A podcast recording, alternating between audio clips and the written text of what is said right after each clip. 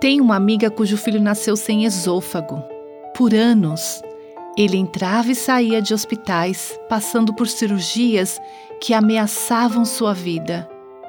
Todas as noites, ele precisava de um aparelho para ajudá-lo a respirar e tinha a tendência de engasgar.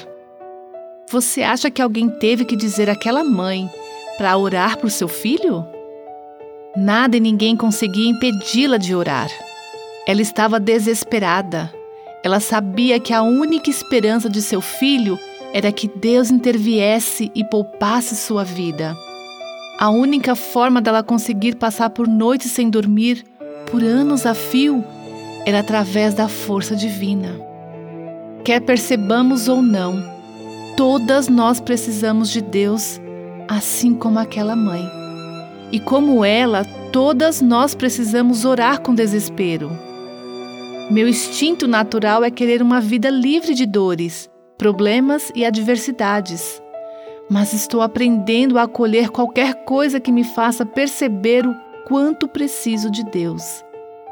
Sua vida de oração demonstra que você reconhece sua necessidade desesperada de Deus? Você ouviu Buscando a Deus com a Viva Nossos Corações.